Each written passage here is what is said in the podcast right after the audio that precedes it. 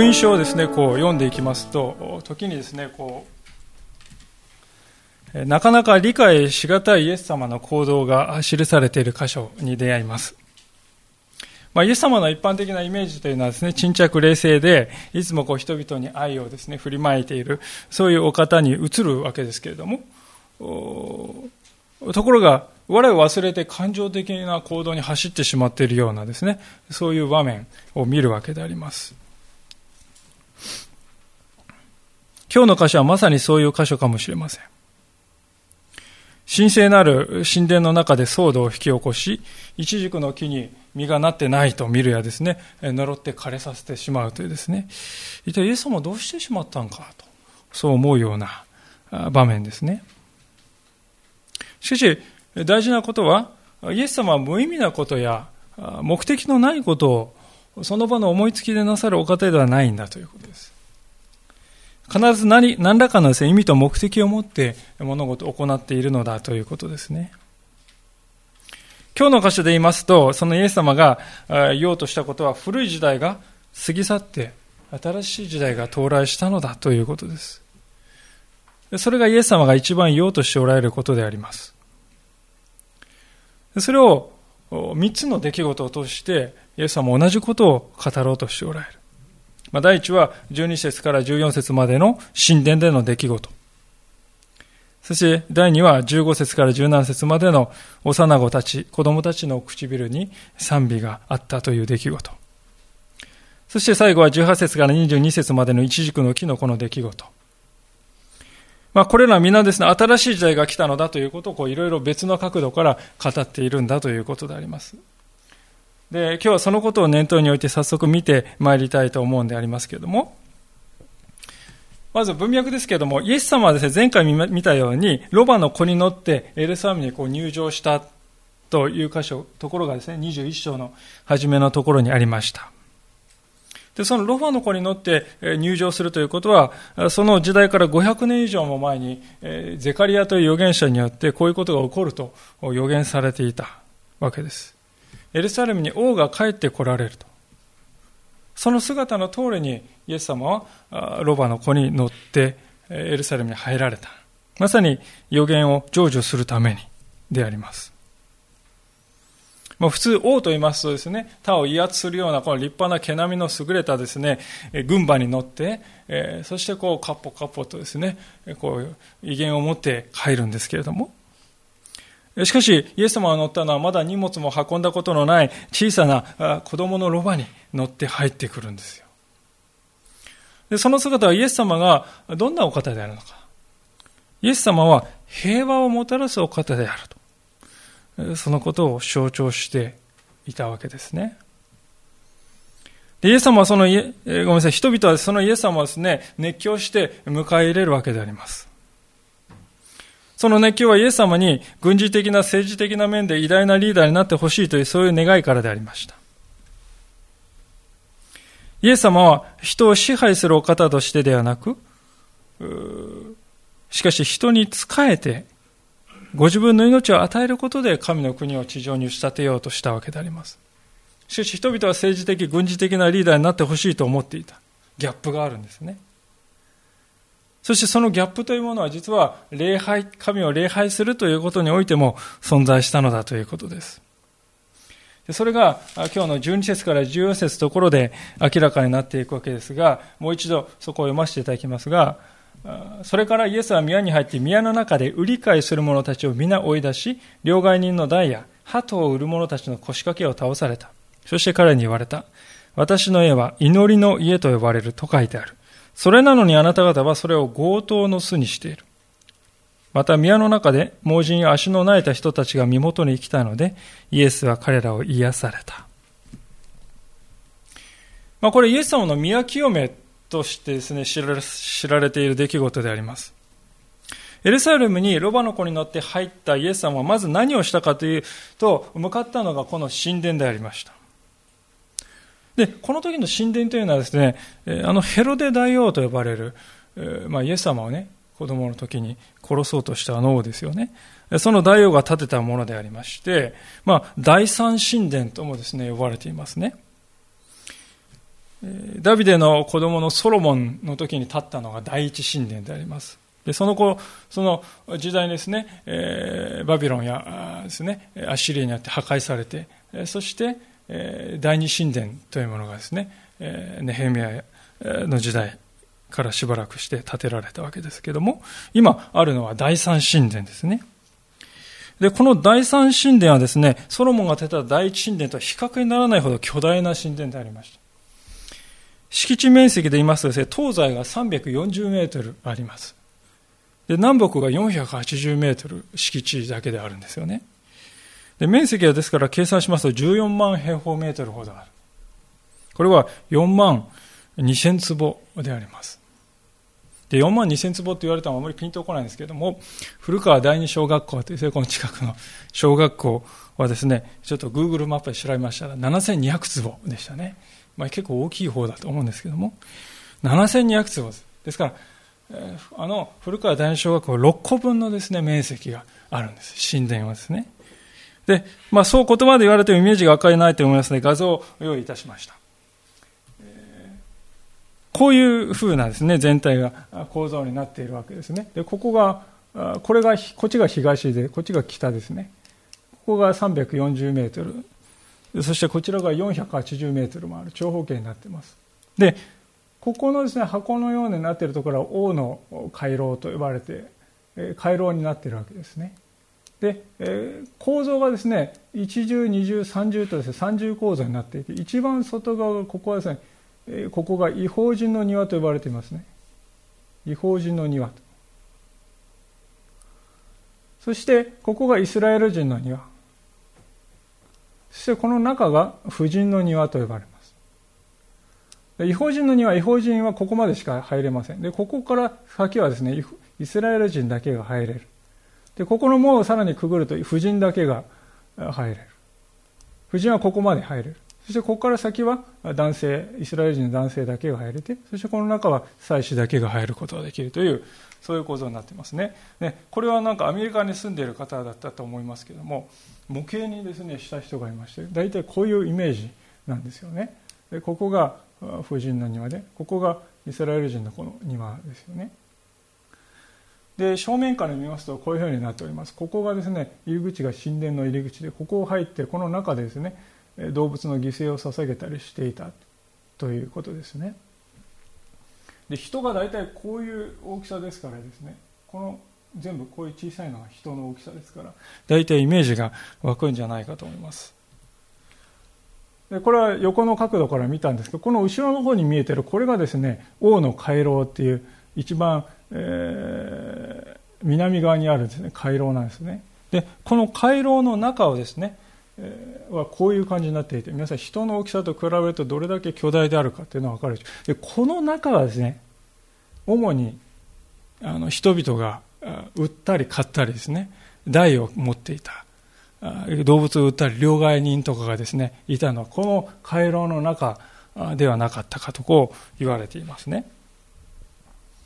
で、えー、大体雰囲気はですねこれで掴んでいただいたと思うんですね。でそもそもなんでですねこの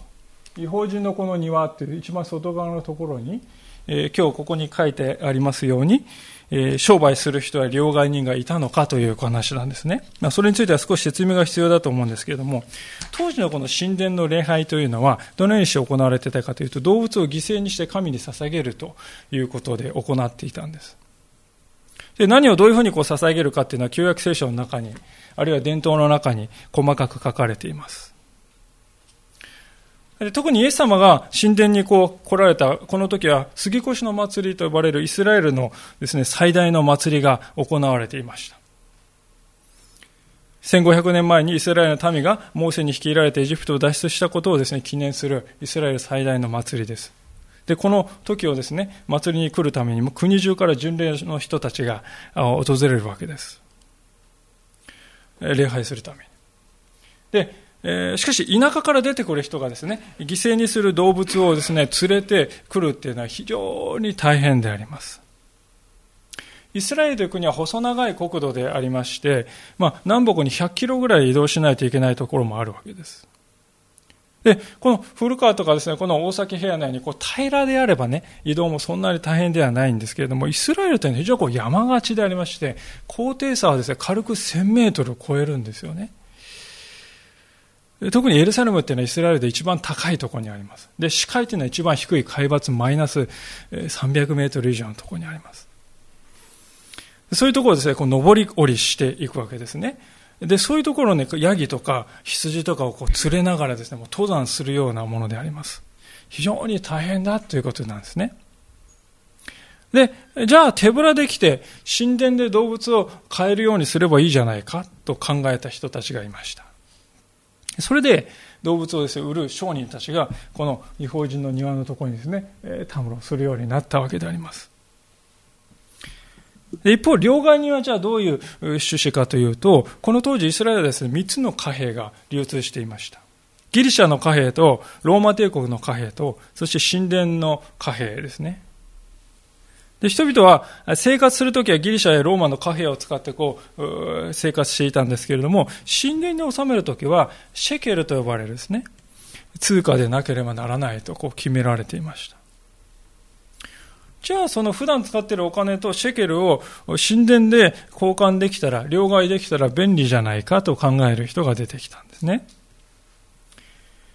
つまりこういう人たちは基本的には人々を便利になるようにと利便性向上のために仕事をしていた仕事人ですね。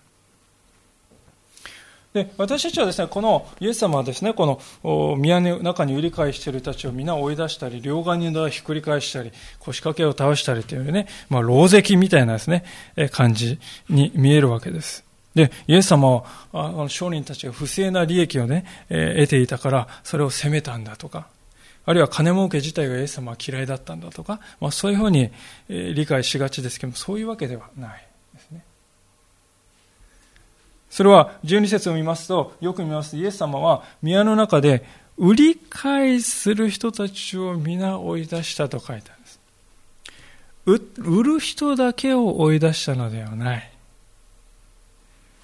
買おうとした一般の人々も追い出したということですよ。両替人の台を倒したのもその上に並んでいるお金がですね、バラバラにも混ざって両替どころではなくなる。両替ができなくなる。人々が両替、神殿の中で両替ができなくなる。そのためにイエス様は行ったんですね。ですから、イエス様はここで問題にしているのは単に売るという行為、あるいはちょろまかすとかそういう不正行為のことを問題にしているのではなくて、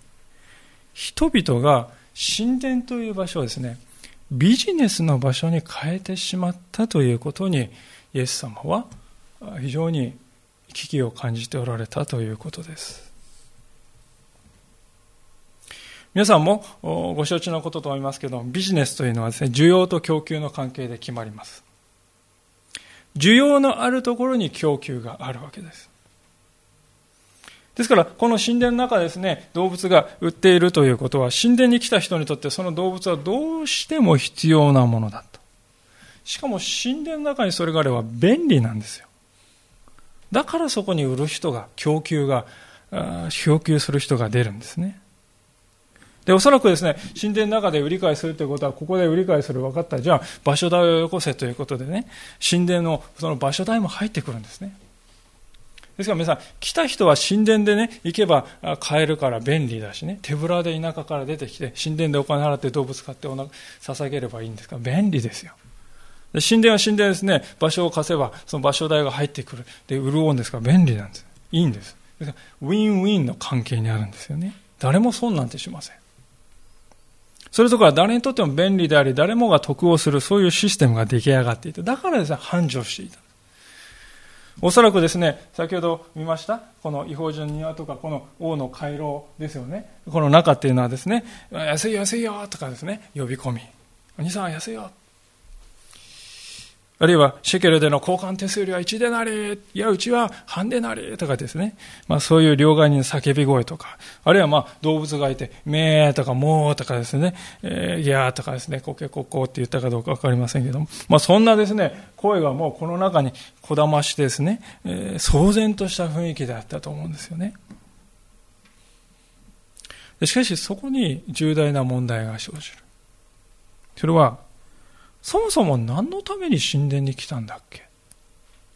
その目的が見失われていくということです。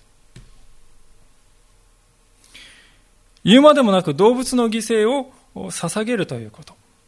それ自体が礼拝の中心なのではないわけですよね。礼拝の中心とは神と交わるということです。動物を捧げるということはそのための手段に過ぎないんです。ところが、便利だからと神殿の中で全てが完結するようになると人はどうなるでしょうか単にお勤めを果たしに行こうという程度の感覚で神殿に向かうようになります。何も持たないでよいじゃないか。そのために、えー貨幣をあらかじめ準備する、その準備もない。神殿に行けば両替できるんだから。捧げる動物はどうするんだ？手塩にかけて育てるのか？いや、そんな必要はない。生贄に捧げる動物も神殿に行けば買えるじゃないか。必要ないわけですよね。あまりいい例えかどうか分かりませんけれども、日本では神社に行きますと、神社の境内にですね、売店がありまして、そしてそこで、えー、絵馬や何かいろいろな浜やや物がですね、いろいろなものが売っております。でそれを買って、そこに願い事を書いて、そのまま神社に奉納して帰ってきます。あるいはおみくじを売っていますので、そのおみくじを購入して、そして神々の意志はどうもこういうことらしいと知った。そういうふうに感じて帰ってくる。まあある意味ではね、似ているなと思うんですよ。でしかし、その場を一歩離れてしまうと、つい先ほど自分は何をしたんだっけ？そのことも忘れていくわけです。神様を礼拝するということがビジネスの時になるということはそういうことなんですよね。本来イスラエルにおける神殿というのはそういう目的で作られたものではありませんでした。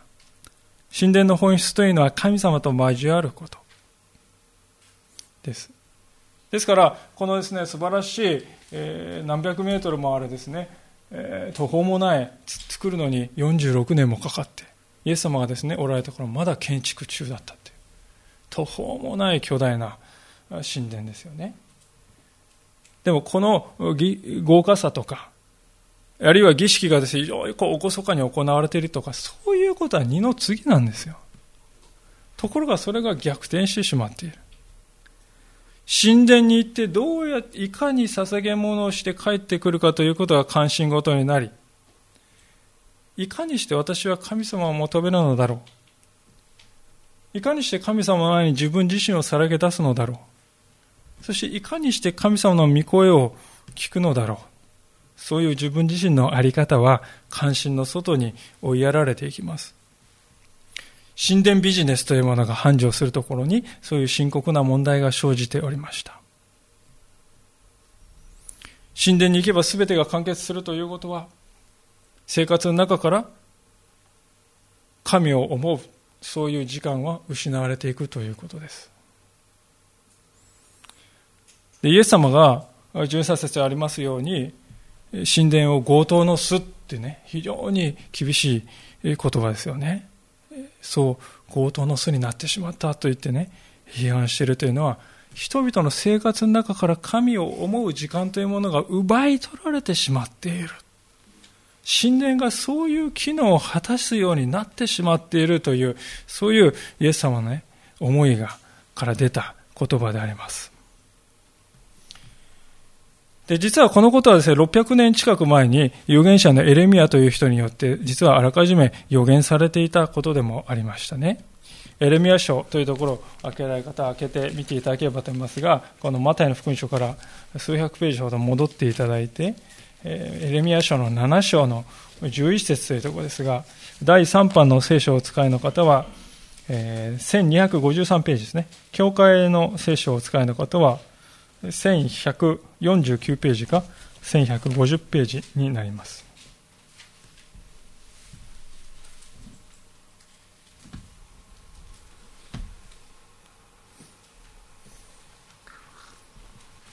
エレミア書の7章の11節からのところを読ませていただきます。第3版1253ページ、第2版1149ページから50ページ。私の名が付けられているこの家は、あなた方の目には強盗の巣と見えたのか？そうだ。私にもそう見えていた。主の蜜げ。さあ、それならさあ、白にあって私の住まい、先に私の名を済ませたところに、先に私の名を済ませたところへ行って、私の民イスラエルの悪のために、そこで私がしたことを見よ。今あなた方はこれらのことを皆行っている主の蜜げ。私があなた方に絶えずしきりに語りかけたのに、あなた方は聞こうともせず、私が呼んだのに答えもしなかった。それであなた方の頼みとするこの家、私の名が付けられているこの家、また私があなた方とあなた方の先祖に与えたこの場所に私は白にしたのと同様なことを行おうとこう神様はエレミアを通して語っておられたんですね白っていうのはエルサレムが神殿が築かれて礼拝の中心地になる前にイスラエルの中で礼拝の中心地だった白というところですでそこは今荒れ廃れているんだでも同じことがエルサレムに起こると言っておられる。その原因はこの家、つまりこのこの家っていうのは神殿のことですね。神殿が強盗の巣になっている。私もそう見ていると神様は言われる。イエス様はこのですね、エレミアの予言を念頭に置いて、この予言が実現する時が迫っているよと警告したわけであります。で実際ですね世界の歴史世界史をこれは事実でありますけれども振り返ってみますと紀元70年にローマ帝国がですねティトスをですね後に皇帝になる人ですけれどもその人を将軍として攻撃をやってきてですねそしてエルサレムを攻撃し包囲をしそこに火を放ってそして神殿は崩壊したんですよね今、イスラエルに行きますと、嘆きの壁という壁が有名な影がありますけど、あれは先ほど見たヘロデ神殿の西側の、ね、部分が数百メートル壁が残るだけですよね、今残っているのは。それはイエス様のこの時代から30年、40年の間に起こるんです。イエス様はそのことを知っておられたわけですね。で、そうなる原因は、神様を礼拝するということがビジネスになった。そこにあったわけです。で、なぜビジネスになるかというと、そもそも神殿と動物、神殿で来て動物を犠牲として捧げる、それが礼拝であるという、そういうシステムそのものがね、そういうビジネス化を必然的にもたらす結果を招いた。でその結果、礼拝の場である、神様に近づくための場であるはずの礼拝に、神殿に来ると、かえって人々の心は神様から遠ざかるというですね。で祈りにやってきたのに、安い安いよってぐわーっとですね、声がしている。そして、高い手数料を払って、そして動物を飼い、両替をして、そしてこれでお務めを果たした。これでやるべきことは終わったと言って神殿を出ると神様のことを忘れるという、そういう皮肉な結果になっているとイエス様は言うんですね。イエス様の行動はですね、ですから、そうじゃないんだよというですね、そんな叫びを表すかのようであります。では、イエス様のね、心の中にこの時どういう光景が思い描かれていたかということです。それが大事だと思うんですけれども、それが13節でありますように、私の家は祈りの家と呼ばれると書いてあるじゃないかってイエス様言います。これは同じく旧約聖書、イザヤ書の56章というところからの引用なんですけれども、まあ、これも、もし開けられる方は開けていただければと思いますが、第3版の聖書は1218ページ、第2版では1117ページが1118ページになります。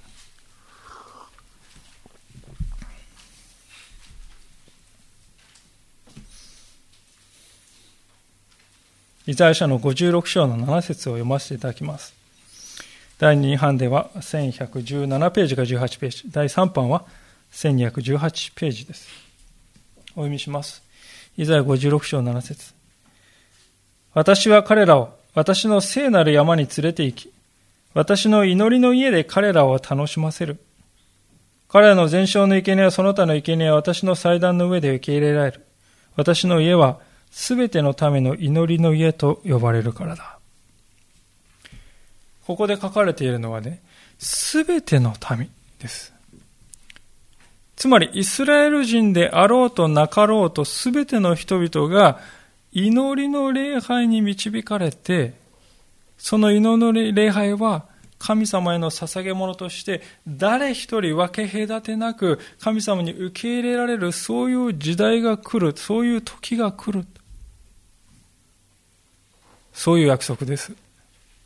つまり何を捧げるか、どんな風に捧げるか、そういう外面的なね、自分自身はどういう風に人から見られるか、そういう外面的なあり方ではなくて祈りですね。心のあり方こそが神様の前に真実な礼拝として受け入れられる。そういう新しい時代が来るんだということです。エルサレム神殿はね、違法人は入れないんですよ。イスラエル人ない人は寄せつけないんです。そうではない時代が来るということです。でそういう新しい時代が来るということをですね、非常にこう分かりやすくビジュアルで示しているのが、マタイの福音書に戻りますけれども、21章の14節で起こっていることですね。また21章14節また宮の中で盲人や足の苗えた人たちが身元に来たので、イエスは彼らを癒された。当時ですね、こう、盲人とか体に麻痺を抱えている人っていうのは神殿に入れませんでした。せいぜい違法人の庭までは入れたんですね。これは千年も前にダビデ王が命じた命令が根拠になっていたわけですけれども、それによってですね、彼らはイスラエル人であるにもかかわらず、目が見えなかったり、足が効かなかったり、そういう理由で礼拝から排除されていたということです。で、ところがイエス様はそういう人を癒した、治したんですね。でそうすると彼らは礼拝から締め出されていたんですけれども、しかしその壁が取り除かれて、彼らは礼拝をすることができるようになったイエス様によって。つまりそれは何を表しているかというと、イエス様のところに来るということ。それが大事だ。イエス様のところに来る人は誰であっても受け入れられ、癒しを受け、そして神様の礼拝へと導かれていくんだということ。イエス様の行動はそのことを高らかに表していたわけであります。神殿はビジネスの場、商売の場所になってしまっていました。しかし神殿は癒しの場所にイエス様によって変えられたということです。高い壁が神殿の中にありましたね。隔ての壁ですよ。排除する壁です。その壁はもちろんねガラガラと物理的に壊れたわけじゃないけれどもしかしイエス様によってその壁はもう取り除かれたんだよと。イエス様にあってやがて来ると言われている神の国はもう到来したんだよということをこの癒しの出来事は表しているわけでありますね。新しい時代がやってきた。ということですで、そういうですね、嬉しいですよね。目が見えない人がね、見えるようになって、足の利かない人が歩くようになってね、うわーすごいってみんな思うわけですけれども、それを喜べない人もね、出てくるんですね。それが次の箇所ですが、15節ところが最初立法学者たちはイエスのなさった驚くべきいろいろなことを見、また宮の中で子供たちがダビデの子に干さないと言って叫んでるのを見て腹を立てた。そしてイエスが、に言った。あなたは子供たちが何と言っているかお聞きですか？イエスが言われた。聞いています。あなたは、幼子と血のみ子たちの口に賛美を用意されたとあるのをあなた方は読まなかったのですか？イエスは彼らを後に残し都を出てベタニアに行きそこに泊まられた。子供たちがダビデの子にホサナって言ってですね、えー、戯れてるんですね。大きな声で叫んで。で、これはエルサレム入場のあのイエス様はロバに乗ってやってきた時に人々が熱狂してダビデの子にホサナホサナって言ってですね、大人たちが叫んでいる子供、言葉を子供たちは覚えていて、イエス様が神殿に来たって分かると、あ、イエス、イエスだって言って、無邪気にダビデの子にホサナって言って遊んでいるような感じですね。無邪気に。ダビデの子にホサナというのはイエス様はダビデの子、つまりダビデ王の再来としてやってくる王であり、救い主であるということがそういう意味なんですけども、でそれを神殿でね、叫んでいる。それは神殿の責任者である最首長たちにとっては聞き捨てならない言葉であります。それでイエス様に対して子供たちが何と言っているかあんた分かってるんですか？と。子供たちを黙らせるべきじゃないかという、そういう日なんですね。で、それに対してイエス様またも聖書を引用してお答えになった。それはどこかというと、詩篇の8編の2節というところでありますが、まあ、あちこち開けて恐縮なんですけども、詩篇の8編の2節のところの言葉です。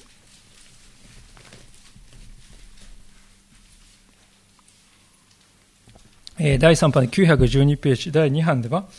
836ページか837ページですね。詩篇の8編の2節お読みいたします。あなたは幼子と血のみ子たちの口によって力を打ち立てられました。それはあなたに敵対する者のため、敵と復讐する者とを沈めるためでした。ここで書かれているのは、小さいものを用いて大きいもの、つまり力を打ち立てる。そういう逆転が語られております。私たちはこの世の中ではですね、敵意を向けてくる相手には何をということで敵意で返すね。力で征服しようとする者には力で対抗するっていうのがこの世の中の常識ですよね。でも、神様はそうじゃない。よちよち歩きの子供、あるいはおっぱいを飲んでいる、まだ飲んでいるような、そんな子供が放つような、そんな言葉を用いて敵を打ち破ると言われる。つまり神様は弱さによって強さを打ち砕くんだというわけです。それが神のなさることなんだと。で、これはまさにイエス様が今からなそうとしておられることをそのまま表していたわけですよね。ご承知のようにイエス様はこの神殿の中の出来事の5日後に十字架につけられて処刑されます。皆さん、世界のね、どの宗教にね、これ、この人が救い主だと言われているその人がね、いや、実は犯罪者として殺されたんですよ。そういう人を救い主としてね、崇めている宗教がありますか？で、その、しかしその人が殺されたということを通して人々を救いに導くとね、そういうことを言う教えがあるでしょうか？ただイエス・キリストだけがそのようなことを語っているのではないかと思います。人間というものはですね、救うっていうとね、強い人が弱い人を救うっていうふうに考えますよね。しかしイエス様も反対です。その究極の弱さを持って、悪魔がもたらす究極の武器である死を打ち破ると言われた。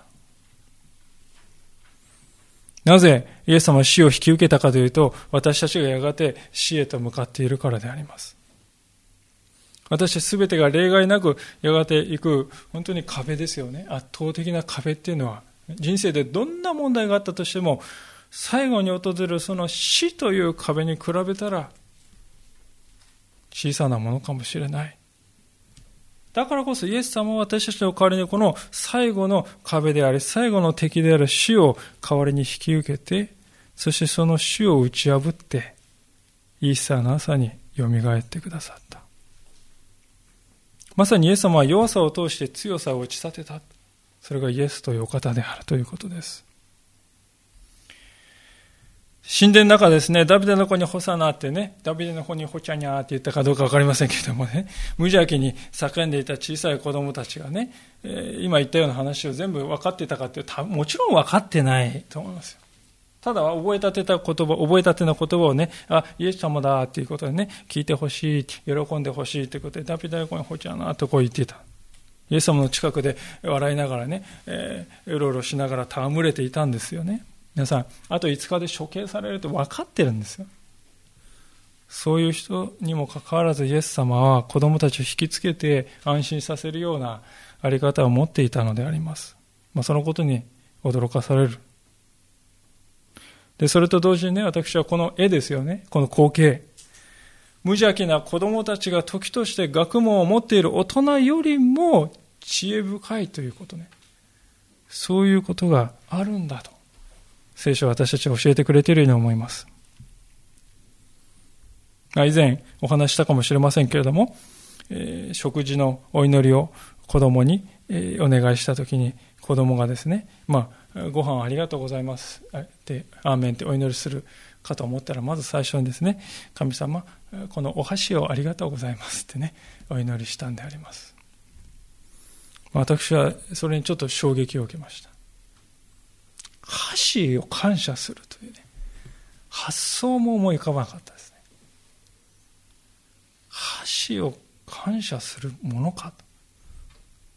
と。よく考えるとね、でも全部与えられているものは感謝じゃないか。でその時本当に打たれる思いがしましたね。あ子供が大人を上回る真理を悟る。もちろんね、こう考えた挙句にやったことじゃなくて何気ない、何も考えてない、でも自然にそれが出てきた。この神殿の子供たちも、周りにいる最初は立法学者たちはもう学問も何年もしてですね、立法に精通してエリート中のエリートの人たちでした。しかし彼らは、イエス様は誰であるかわからなかった。しかし子供たちは、イエス様を称える賛美の言葉を唇から放ちました。そこに新しい時代が来たということなんです。祭司長や立法学者たちが象徴している礼拝というのはどういうものかというと、何をどのように、どれだけ、いつ捧げるかね、そのことは非常にこう、こだわる。つまり外見的なことであります。一方、子供たちが象徴しているこの礼拝というのは、ただ心を開いてイエス様に近づいていけばよい。そしてただイエス様を褒めたたえたらいい。子供のような心で。もう全く違う礼拝のあり方じゃないでしょうか。今日最後の箇所で語られているということも実はそれと全く同じ教訓だということなんですね。一軸のこの話ですけども、18節も、翌朝イエスは都に帰る途中空腹を覚えられた。道端に一軸の木が見えたのに近づいていかれたが、葉の他は何もないのに気づかれた。それでイエスはその木に、お前の実はもういつまでもならないようにと言われた。すると、たちまち一軸の木は枯れた。弟子たちはこれを見て驚いていった。どうしてこうすぐに一軸の木が枯れたのでしょうかイエスは答えて言われた。誠にあなた方に告げます。あ、一具の木が枯れたのでしょうかって、そこまでちょっと一旦切りますけども。まあ、ここ字面だけ見ますとね、すきっ腹で一具の木のところに来て、すきっ腹を満たすことのできなかったイエス様が八つ当たりみたいな感じですね。えー、その木にこう、なんていうんですか、腹いせに、えー、八つ当たりしたと。そういうふうに感じるなくもない話ですが、もちろん実際は違います。今日最初に申し上げたようにイエス様は無意味なこと、無目的に行われる方ではないんですね。実はこれは行動による例え話であります。この時期はですね、一軸が売れる季節ではもちろんなかったんですけれども、しかし、早なりの実はついていてもおかしくはないという、そういう季節だったようです。で、早なりの実がですね、えー、なっている。えー、なっていてもおかしくはない季節なり何一つ実がついてなかったっていうんですよね。一軸の木というのは聖書の中読んできますとしばしばイスラエルの国をね象徴するものとして語られることが多くありますね。その一軸の木が葉っぱはこうこんもりと茂って青々としてるんですよね。いかにも美しい実がありますよみたいなね姿をして立っているんですがしかし近づいてみるとあれ一つも実がないじゃないか。これがイスラエルの国の状態だということです。目を見張るような巨大な神殿がありました。厳かな儀式が毎日毎日執り行われていました。人々はそのシステムに沿ってですね、粛々と礼拝に、神殿に向かって、そして両替して、そして動物を飼って、礼拝をした気になって家に帰っている。外側だけを見るといかにもですね、実がありそうなあれなんです、姿なんです。しかし、そこには身がない。内実がない。中身がないわけです。神殿の素晴らしさを見るとですね、身はありますよ、素晴らしい身がなっていますよと言っているように見えるんですが、しかしその主張は偽物だったということです。ですから、この実がないですね、イチジクの木は、葉っぱだけのイチジクの木は、そういうイスラエルの国を見事なまでに描写しているわけです。で、イエス様は自分の行動を通して、そのイチジクの木に対して宣言するんですよ。木に対して宣言するってね、不思議なことをなさるなと思いますけども、これ、例えですよ。行いを通して例えているんです。お前の実はもういつまでもならないように。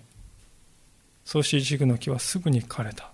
まあ、マルコの福音書なんか見ると次の日に枯れていたって書いてありますよね。またはま時系列を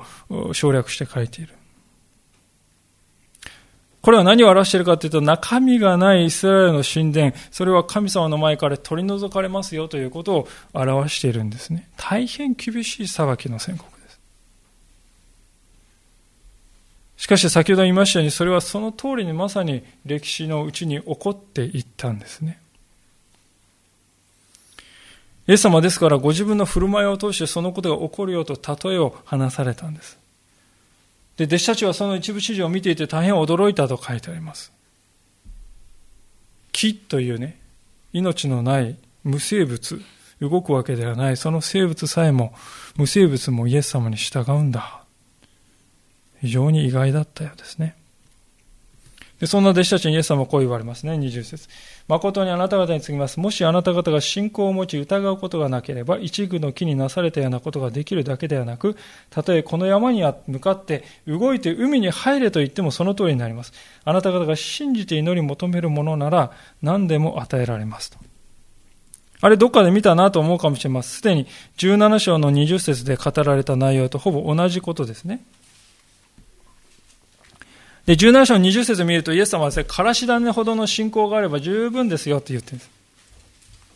からし種っていうのはですね、実物を見たことあります。直径1ミリにもならない、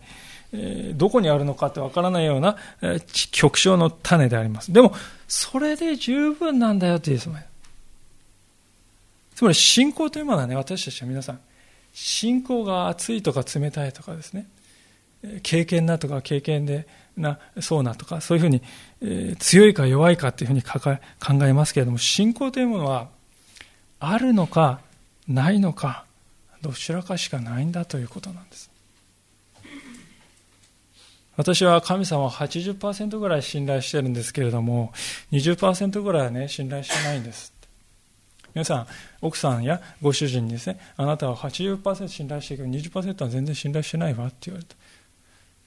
それは信頼してないってことじゃないですか。神様を信じるということはねどんなに、えー、自分が小さい弱いなと思ったとしても神様のなさることは全て私にとって良いことで神様は私に確かな計画を持っておられるんだよな。それはいつも私にとって最善なんだよな。ということを受け入れていくということです。私たちはしばしばですね、礼拝って言いますとね、礼拝に来て、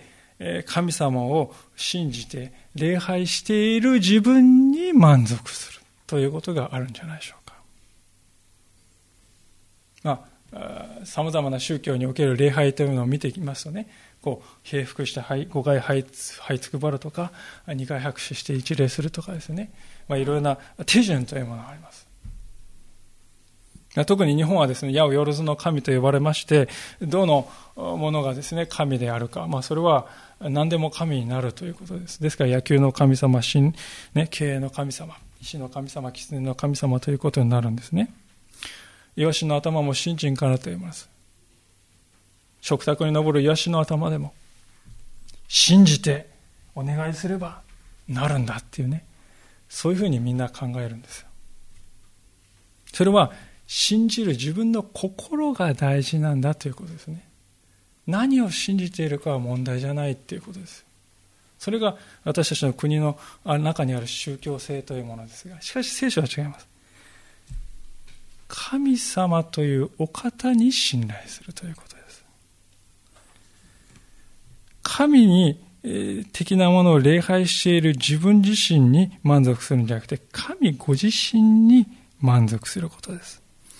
神という方を知り、このお方に満ち足れるということです。もし私たちが本当にそういうものになるんなら、本当にそういうものになっていくのなら、あなた方は世を変える人になるだろうというのがここで今語られた話であります。それこそが、そして今日三つの箇所でイエス様が何度も繰り返して語ってこられたことではないかと思います。つまり、外側が経験そうに見える生き方に、もう金輪際、そのようなものにね、救急とする生き方はやめて、内側からの賛美、心の底からの祈りというものを目指して歩もうじゃないか。イエス様が十字架を通して打ち立てようとしておられた礼拝というものはそういうものだったわけです。エルサレム神殿における礼拝というものは紀元70年にイエス様が予言ここで予言された通りに滅びました。